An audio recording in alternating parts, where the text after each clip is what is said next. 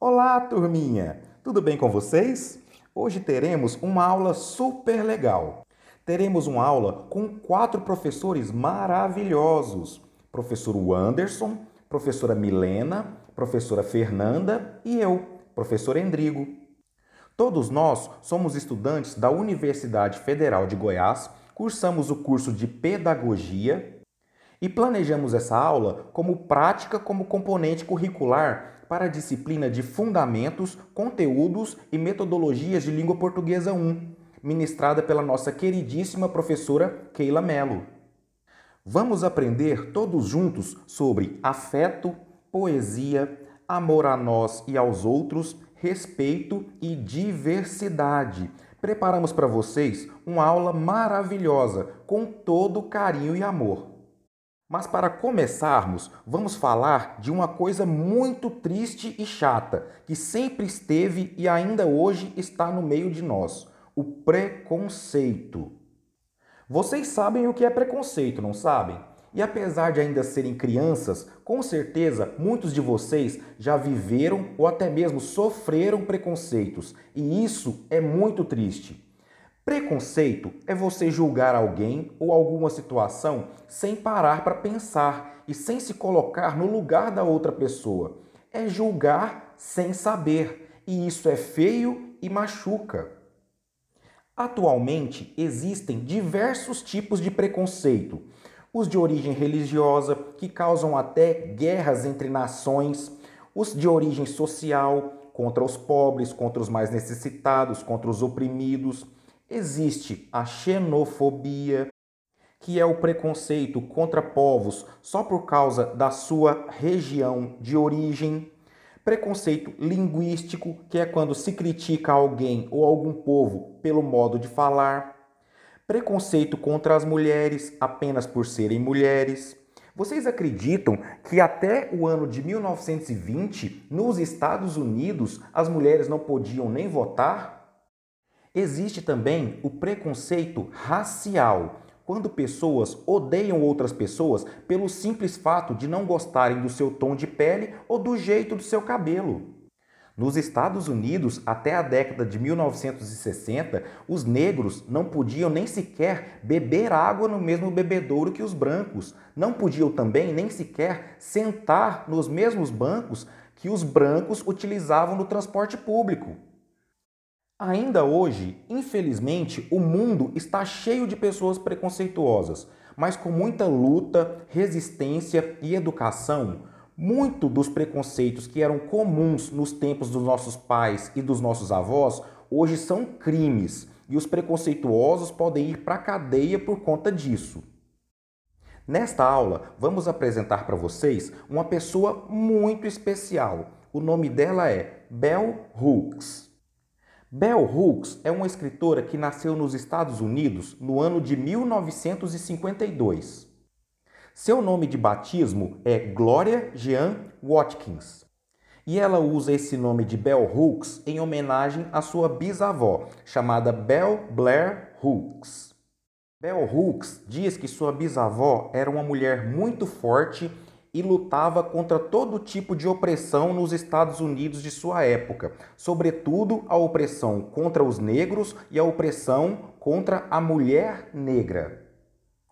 Quando Bell Hooks tinha a idade de vocês, ela estudava numa escola só para negros, pois nos Estados Unidos daquela época não se permitia que negros estudassem nas mesmas escolas que os brancos. Vocês acreditam nisso? Parece um absurdo, não parece? Mas é realidade.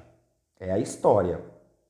Bell Hooks sempre foi muito inteligente e estudiosa. Formou-se em literatura inglesa na Universidade de Stanford, depois fez mestrado na Universidade de Wisconsin e depois fez doutorado na Universidade da Califórnia. Bell Hooks escreveu mais de 30 livros, todos eles buscando lutar contra todos os preconceitos e tentando fazer, através da literatura, da educação e da poesia, um mundo melhor. Agora, o professor Anderson falará mais para vocês sobre algumas obras de Bell Hooks e vai apresentar a obra que escolhemos com todo carinho e amor, que na sequência as professoras Milena e Fernanda lerão para vocês. Trata-se de uma poesia que virou livro chamada Meu Crespo é de Rainha. Um abraço do professor Endrigo e leiam Bell Hooks. Olá, queridos. Vocês estão bem? Eu sou o professor Anderson e falarei mais um pouco de nossa querida Bell Hooks. Bell Hooks é uma autora que estuda e nos ensina sobre os preconceitos na sociedade. Seus principais estudos estão direcionados a discussões como raça, ou seja, o preconceito contra pessoas de diferentes lugares, com diferentes aparências e com diferentes tons de pele. Ela também fala sobre gênero, que seria discutir as relações entre homens e mulheres na nossa sociedade, pois por muito tempo e ainda hoje há homens que se acham superiores às mulheres, infelizmente. Além de discussões em torno de pequenos grupos de pessoas, pois vivemos em um mundo dividido dividido entre pobres, ricos, negros e brancos. E algumas pessoas desses grupos se acham superiores às outras, e a gente precisa entender que somos todos iguais, não é mesmo? Essa autora também fala sobre as relações de opressão, que temos dentro da nossa sociedade.